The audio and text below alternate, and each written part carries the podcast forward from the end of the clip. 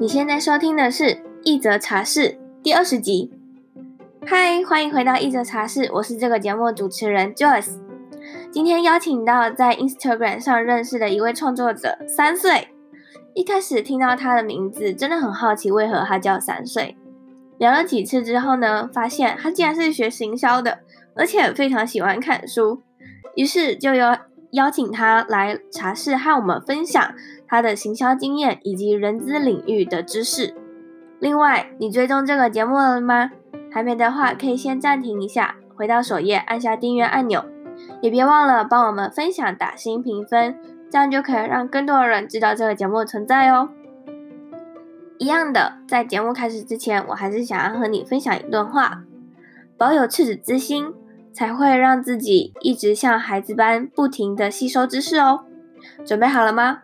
我们欢迎三岁。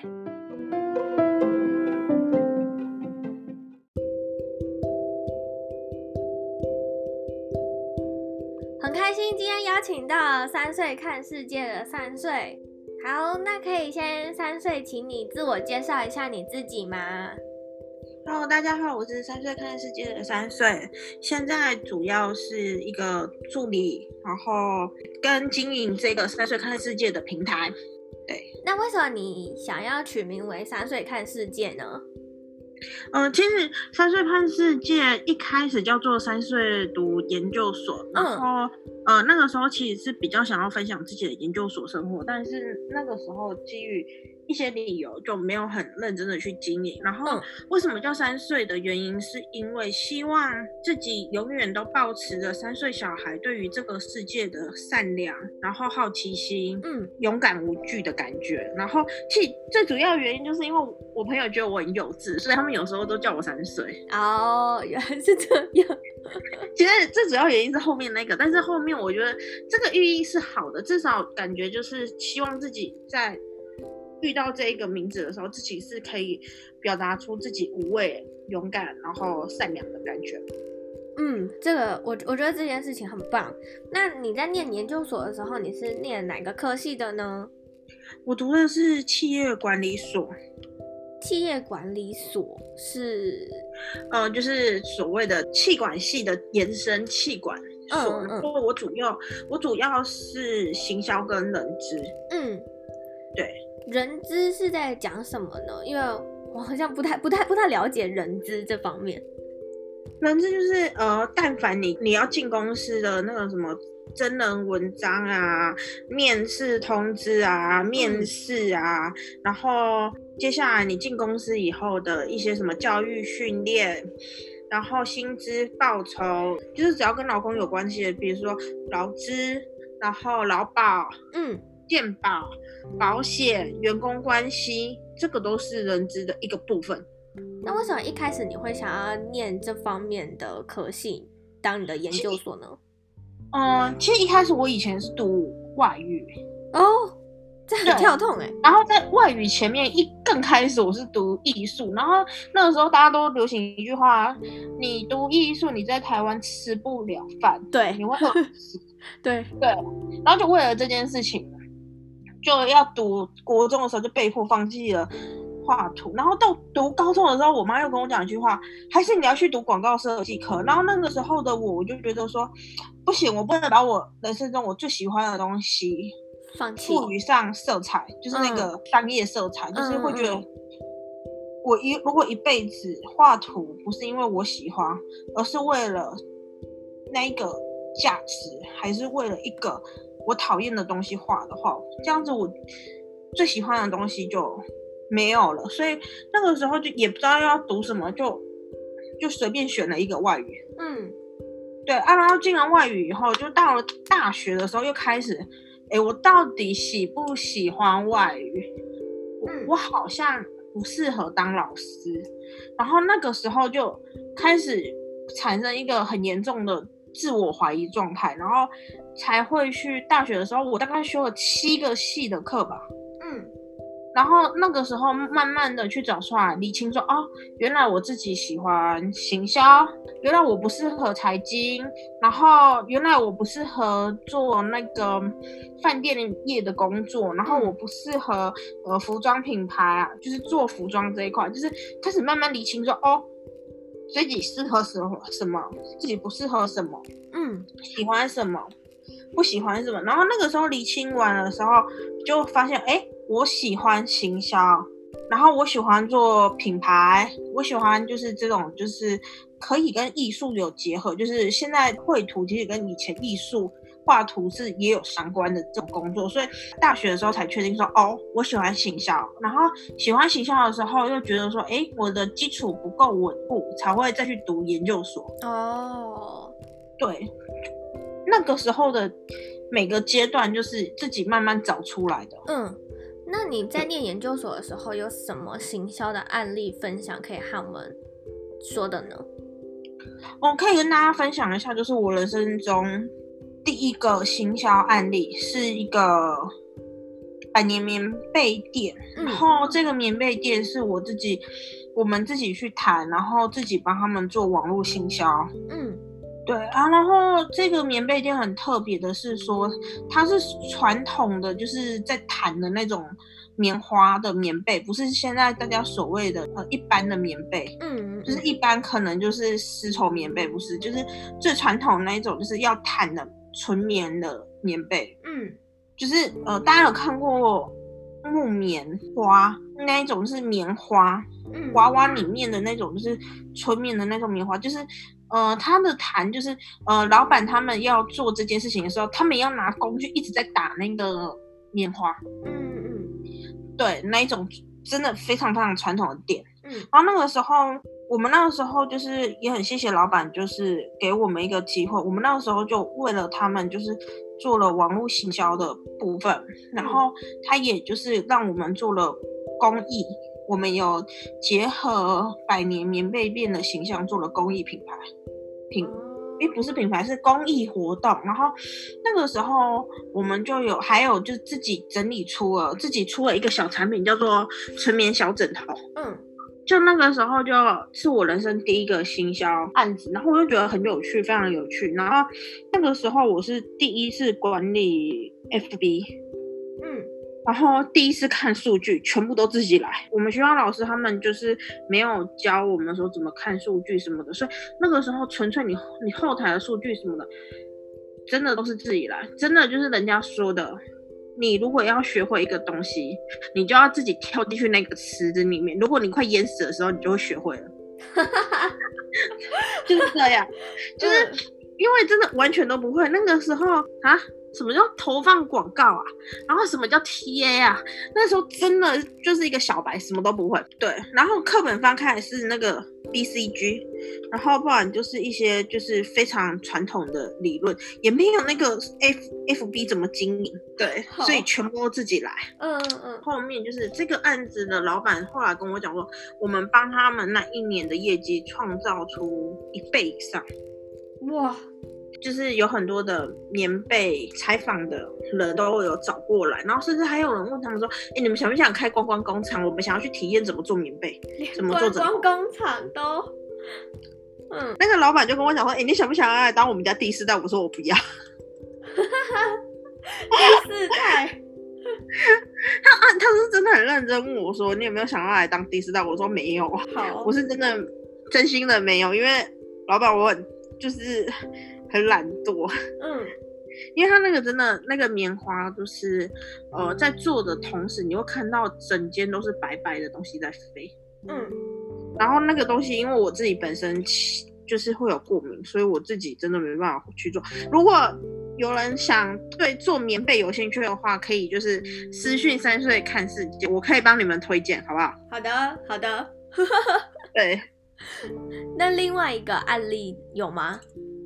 哦，另外一个案例有，就是呃，就是我还有一个案例是我在花店，嗯，那时候在花店的时候，因为那那一间花店是呃我熟，就是一个姐姐开的，然后她那时候刚开，然后我们那个时候什么事情都不懂，完全不懂，嗯、因为那个时候她刚开店的时候，她自己本身以前也不是做行销的，嗯，她也是第一次开店。那时候，因为他开在就是云林，然后我就那时候就跟他讲：“姐姐，你觉得你开在这种地方，这些老人会跟你买吗？” 你这么因为因为干燥花很贵，嗯，干燥花永生花的话，它一朵可能就两两百多块钱，三百块，嗯，就一朵。对，我知道，很贵，很贵。然后你想一下，整整条街的老人谁会去跟你买啦？我记得我那时候去的时候，我就跟他讲，整条街的老的时候跟你买啊？你怎么了？见见面第二次，我就说你怎么开到云顶那种地方？他就跟我讲哦，因为我家住对面了。好哦。对啊。然后那个时候，我们跟姐姐的那一块，我又觉得很有趣，就是。那个时候开始慢慢的，哎，好像干燥花在云岭找到他们的特有特色跟他们的一个文化，嗯，然后因为我们家是道教，嗯，大家都是用鲜花去，就是可能去祭奉啊，对，神明啊什么，哎，慢慢的竟然有人去订干燥花来祭奉，慢慢的有人开店的时候送了干燥花。哦，好特别，没看过哎。他们那边的特色就开始哇，怎么怎么庙里面会出现干燥花，而且是永生花。嗯，对。然后然后那些老人家就说啊，你你不是跟我讲说这个花可以摆一年？啊，既然可以摆一年，我就买一次就好了。好有道理哦。他的客群慢慢的凸现出来，然后慢慢的我就跟姐姐讲说，哎，我们是不是可以开课了？然后他就开始接一点小课、小课、小课开始做。然后那个时候接小课开始做的时候，我印象很深刻，有一个女生，她是从新竹跟她妈妈去云林拜访客户，哎，不是客户，是亲戚。然后她就说她在网络上看到那个。那一间花店的评价，他就专程排了时间从新竹跑到云林做干燥花。对，然后那个时候就开始，嗯，自己就开始在哎干燥花里面，大家就开始就开始找到哦，原来说干燥花除了就是各大节庆以外啊，就可能平常可以出去外面接客啊，然后可能会有一些东西，甚至我们还发想出了一个呃，只有他在用的一个 hashtag，就是叫做。花现世界，嗯，因为大家都知道发现世界，所以我那个时候就帮他想了一个 hashtag，叫做花现世界，就是专门让他分享说，哎，大家的故事，因为每一个买花的人都会有一段故事，只是这一段故事是那个人愿不愿意说出来。当这个人愿意说出来的时候，干燥花会更符合买的人的心意。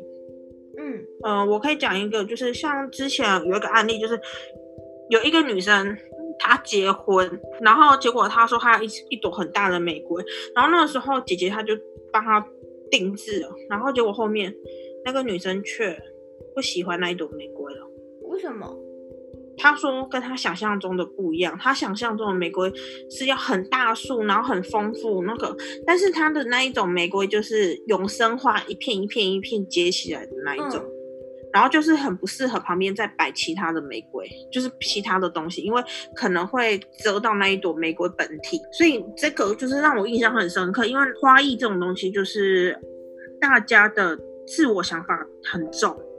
所以变成是沟通很重要。我那时候花了很多时间在跟姐姐讲说，就是你要发文，你要什么的，反而不是他自己很努力的发，是我会一直督促他说，哎、欸，你是不是要发文了？你是不是要干嘛了？我反而是那个在之前一直在督促他的人。嗯。然后我还会问他说，你为什么没有发 hashtag？嗯。你在干嘛？好严格。很严格，我那个时候超凶了，我就会跟他讲说，其实你你两天没，你三个礼拜没发文，到底在干嘛？我就骂他，我就说你到底在干嘛？对，然后后面就陆陆续续就是他在他的花店在 云岭就有一个特色出来了，嗯，对，就是我觉得就很有趣，因为大城市会买干燥花的应该都是年轻人，嗯嗯，但是在云岭那种地方，竟然会变成老人家也会去买干燥花，甚至。老人家会去想要学怎么擦干燥花，对，我就觉得还蛮有趣的。就是，嗯，在一个行销让我觉得说，让我自己看到的是说，诶，好像在不同的特区域、不同的产业，行销模式都不一样。嗯，对。那我想问一个问题是，你觉得工作一定要和兴趣有关吗？或者和所学有关吗？我觉得工作不一定要跟兴趣有关，跟所学有关。为什么？就讲一个案例，因为就讲一个外科医生的故事给你听。嗯，我那个时候就是因为我有认识的外科实习医生，他就跟我讲说，我那个时候就问他说：“哎，哥哥哥哥，你是真的喜欢医学吗？嗯，你是真的喜欢这一块吗？”他就跟我讲说，他很爱很热爱医学。他跟我讲一句话，但我他一辈子都不会想要把医学当成他的兴趣，因为他会跟我讲说。他就说：“谁想要每一天在那边切割人体啊，然后把这个当成当成兴趣啊？” 对，有道理。对，因为他就说那个，因为他就说你换一个方式方方向想嘛，哪一个礼仪师的兴趣是在洗大体？那个时候他就举了这个案例给我听的时候，我就想说：“哦，也是呢。”因为我那个时候很热衷，就是想要就是让自己的兴趣跟所学是结合在一起。然后后面他跟我讲了一句话，他觉得他给我的建议是，不管在何年何月何日，自己一定兴趣跟那个一定要有一线之隔。像我现在的，我喜欢制图，然后我创了三岁这个品牌，对，我制的都是我喜欢的图，但我做的是人资相关的东西。就是我喜欢分享的事情，但我不会把我工作的事情放到这个里面分享，因为当你这样子才能就是保有自己的生原本生活的品质。每一个人都不会想要在就是生活中就是一直被工作压迫，就是还蛮觉得说你的兴趣可以结合，但是你真的就是你都可以就是照你自己想做的去做，但你一定要想一件事情就是。自己一定要是扛得住的状态，对，因为不用讲什么，像我们自己创作者在发文好了，我就有听到，嗯、呃，有创作者就是压力太大，对对，会，然后就是压力太大，然后压力大到就是每个礼拜没发文可能会哭，啊，有这么夸张？就是他可能压力太大，还是他会觉得就是粉丝数上升的很少啊，什么做这一块都会有兴趣，就是自己在做这一块，真的大家要很想一下。嗯，如果有人也想要开始做自媒体跟个人品牌的话，你的建议会是什么呢？我的建议是先行动再说，就先开一个账号再讲。嗯，因为头都已经洗下去，你不可能头不洗干净啊。啊，对对对对对，因为很多人都说，哎，我想要做，但没有付出行动。嗯，对，因为当你做了，开始有第一个粉丝喜欢你的时候，第二个粉丝喜欢你的时候，你就会有成就感。嗯，然后这个成就感就会莫名其妙变成你每每一次发文的动力。对，然后呃，大家先不要想说，哎，我到底发文的内容大家喜不喜欢？说认真的。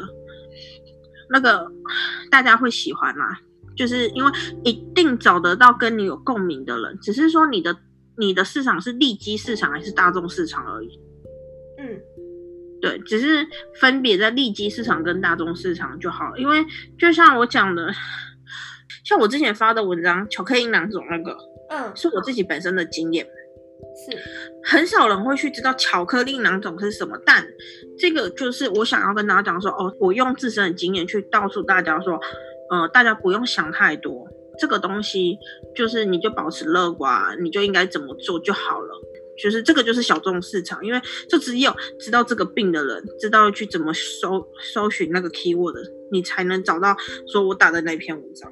我觉得小众市场有小众市场的好，然后大众市场也有大众市场的好，但是，呃，只要大家维持写写下去，然后不用担心说写的内容好坏，因为你自己可以就是像我自己现在往回推，我一开始的内容的时候，我都会问我自己说，我当初到底在想什么？怎么写出这种东西？每一次的文章的堆叠期啊，一直练习才会成就现在自己觉得还不错的自己。嗯嗯，对对对对对，所以我觉得我给大家的建议就是先做再说。然后如果真的不知道发文的主题是什么，我知道的，我有一个朋友他，他我自己觉得他真的还蛮厉害的是，他一开始他有一个账号，然后他的那个账号，他就是发他自己在唱歌的音频。嗯，然后他就说他那个账号就是一直以来人都很少，但是他就会觉得没关系啊，反正我就发泄出来了。然后大家如果你想要发泄你的心情，你就可以私信跟我讲，然后我会把你的就是相关的故事唱出来给你听。嗯，对，然后我就觉得很棒啊，就是他有做到自己想做的事情就好了。就是自媒体这种东西，大家外面看，大家可能会觉得说，哇，你们做成这样子，你的粉丝粉丝数几千个人、几万个人，其实除了呢几千个、几万个，也是从第一篇、第二篇开始慢慢累积起来的。对啊，对啊，大家都是这样的啊。并不是大家想一下，好像说一次就一万两万，好不好？没有，没有，真的没有，连电商人气都是，我是电商人气第二个粉丝哦。真的假的？真的。好前面，天啊，太强了吧！我是电商人气的后援会会长。真的假的？真的，我跟电商人妻，我跟电商人妻会变成很熟的原因，真的是因为，呃，电商人妻还没有到 IG 上面的时候，嗯，我就有推荐过他，我就有在 IG 上推荐过他，对。然后那个时候我推荐他以后，我还把那个截图就是弄下来，然后给他看了。对，所以我跟他们会变熟的原因，其实是因为那个时候，呃，他我有推荐他在 Medium 上面的事情。原来是这样。回归到最后，就是自媒体这种东西，真的就是你自己先做再说。然后你想写什么就写什么，没关系。你从第一次、第二次、第三次的经验，其实每一次的经验都很宝贵，所以大家就是不用担心太多，因为那种东西都都可以精选起来。然后你走过的路，真的会成为你后面的肥料。嗯，对，不管是弯路、好路、直路。还是那种就是云霄飞车的那种路，嗯，都会变成你的肥料，嗯，所以就还蛮不用担心的。大家就是做自媒体不用担心，就反正先发文再说。然后呢，如果要曝光率的话，你就是去找一些大咖，然后想想尽办法，然后去分享他们的文章。对对对，然后他就会在他的账号 IG 现实动态再回回复给你。诶，我好像把我自己的那个方法讲出来。哦，对，大家可以去就路易斯，大家可以去分享路易斯的文章。路易斯人真的超好，他每一个人都会给你回回追，就是他每一个人都会帮你分享。我觉得这种东西就是就是你在自媒体路上，如果你真的是保持着很热忱，然后很真心的话，大家都愿意帮助你，所以就还不用担心这件事情。嗯。我相信，不管说，如果你遇到自媒体上面有问题，不管你是问路易那个 Joyce 还是问我，我们都会很乐意，就是帮助大家。对，真的，问我们。对，你们可以问我们，然后还是如果我们没办法解答的话，我们就会 pass。Pass 给别人，对，就不要来问我那个财经问题。如果你问我财经问题的话，我就马上 pass 去给高培啊，去给 李嫣他们，好吧？对对对，还是李白小姐，我会为大家选择出最好的结果。我不会说一定强留大家一定要就是在我留在你这里。嗯嗯嗯，不会不会。好，那你持续做这个三岁看世界的动力是什么呢？一开始就是想要分享研究所生活，然后现在就是分享人资，分享人资的一些事情，分享自己的心情什么的。嗯，其实是最大的希望，我的我们奶嘴可以有地方可以就是讲出自己想说的话。我的粉丝名名称叫奶嘴，嗯，然后我希望他们就是有一个地方可以听他们说话，不管何时何地何月，嗯，何年。就只要他们心情不好，他们有地方可以说话，然后就是大家看我的文章可以学到东西。嗯嗯，所以就算这件事情没有让你有获利模式，你也还是会持续做下去。我觉得获利模式是我现在做的，未来未来可能会希望有，但是我现在还是希望说可以就是让大家可以就是喜欢，然后大家可以就是引起大家的共鸣。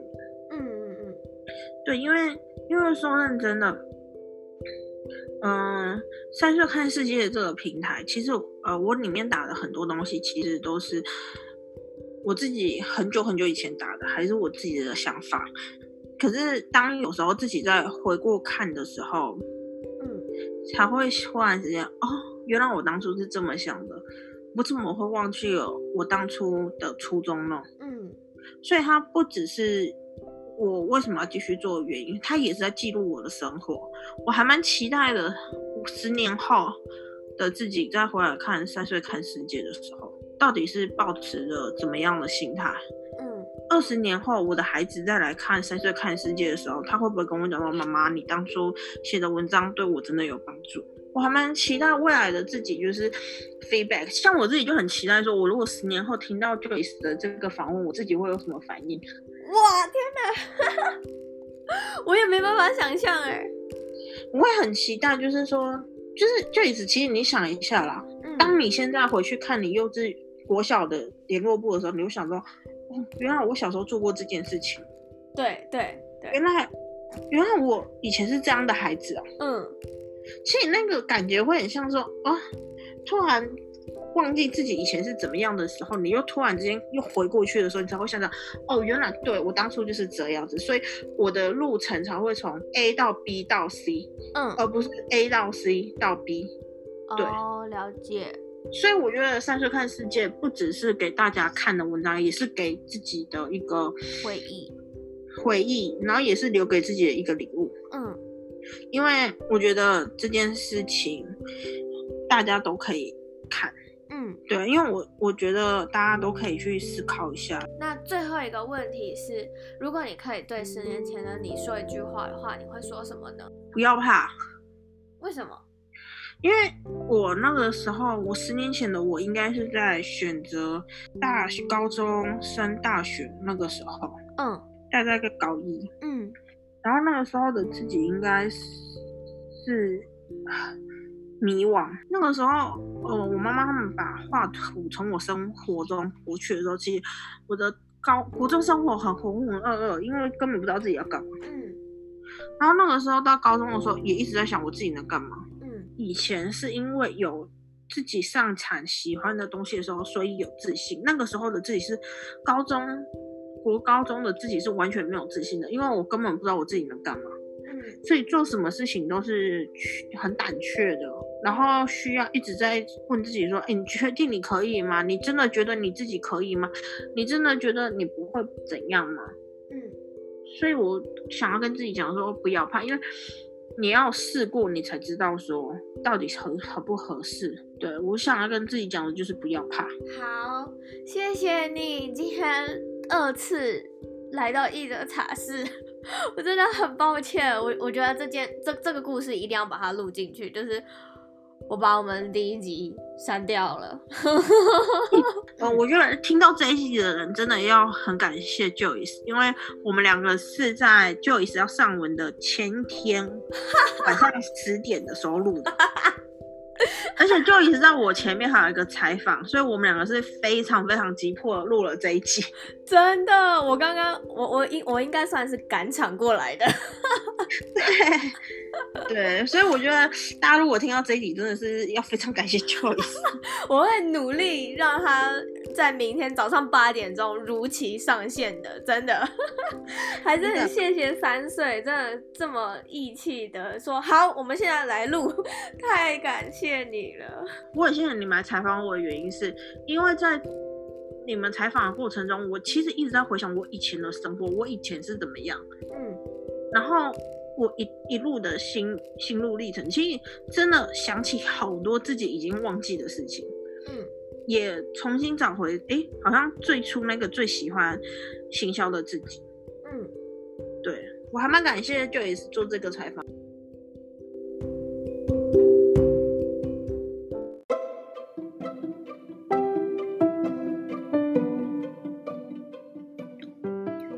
小段广告时间，你也想要开始建立自己的副业吗？觉得剪片太过困难？现在 Joyce 有一个线上课程正在筹备中，是一堂每周只需要花四个小时就可以开始建立自己的音频节目的课程。在课程里，我会教你如何撰写访纲，如何邀请受访对象，以及如何开始上传自己的第一支音频。你只需要点选。资讯栏里面的链接就可以开始卡位加入等候名单喽。这样你就可以在第一时间收到预购的优惠价格。广告结束。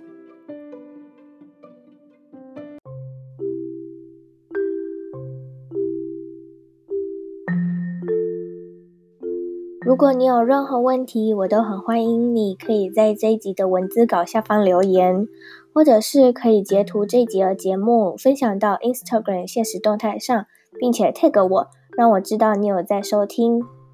我的 IG 账号和网站网址一样，都是 J O Y C E H S H 点 C O。那我们下一次再见喽，拜拜。